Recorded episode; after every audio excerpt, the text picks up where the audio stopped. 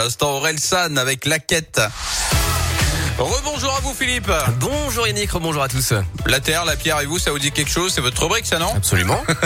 On va parler donc des lycéens. Ces lycéens qui relèvent le défi de l'écologie. Et oui, l'écologie, ça commence très tôt. Toute cette année scolaire, les 28 lycées agricoles publics de la région Auvergne-Rhône-Alpes ont en effet proposé à leurs élèves de relever des défis éco-responsables. Ce nouveau challenge éco-citoyen s'appelle On peut mieux faire et on en avait parlé la semaine dernière sur Radio Scoop. Les épreuves se sont enchaînées durant l'année scolaire. Organiser une randonnée citoyenne, planter un potager, cultiver des parcelles ou encore faire de l'art avec des déchets plastiques et même cuisiner avec des produits locaux.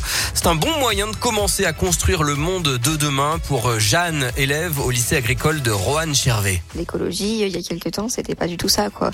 Et là, plus ça va, plus il y a des jeunes qui s'impliquent et qui s'y intéressent. Du coup, bah, ça va un peu mieux, mais il faudrait faire mieux, quoi, parce qu'on sait pas encore ça, quoi. Il faut faire le maximum qu'on peut. Voilà, toutes ces expériences ont été euh, très enrichissantes hein, pour les élèves, comme l'explique aussi Maïda, élève à Saint-Imier.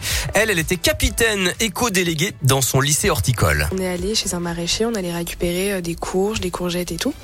Et euh, une fois arrivé au lycée, on a passé le mercredi après-midi à, cuisiner et après ça a été servi aux, élèves le lendemain et euh, c'était super de pouvoir passer un moment à cuisiner et puis surtout manger local. En fait, on a pu sensibiliser beaucoup de personnes au lycée.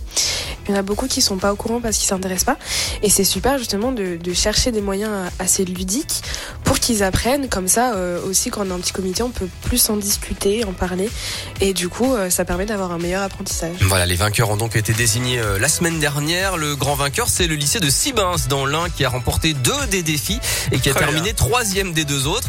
Euh, D'autres lycées, bien sûr, ont été distingués. hein. Les Combrailles dans le Puy-de-Dôme, Montravel dans la Loire, André Payot à Saint-Genis-Laval dans le Rhône ou encore Agrotech de Vienne en Isère. Voilà, un grand bravo à tous ouais. ces lycéens puisque c'est Oh là à eux qu'appartient la terre de demain.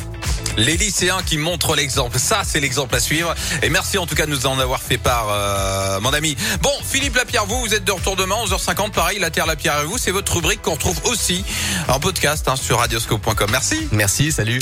Dans un instant, on sonne la pause déjeuner ensemble avec le retour, sûr, de la rédaction Radioscope.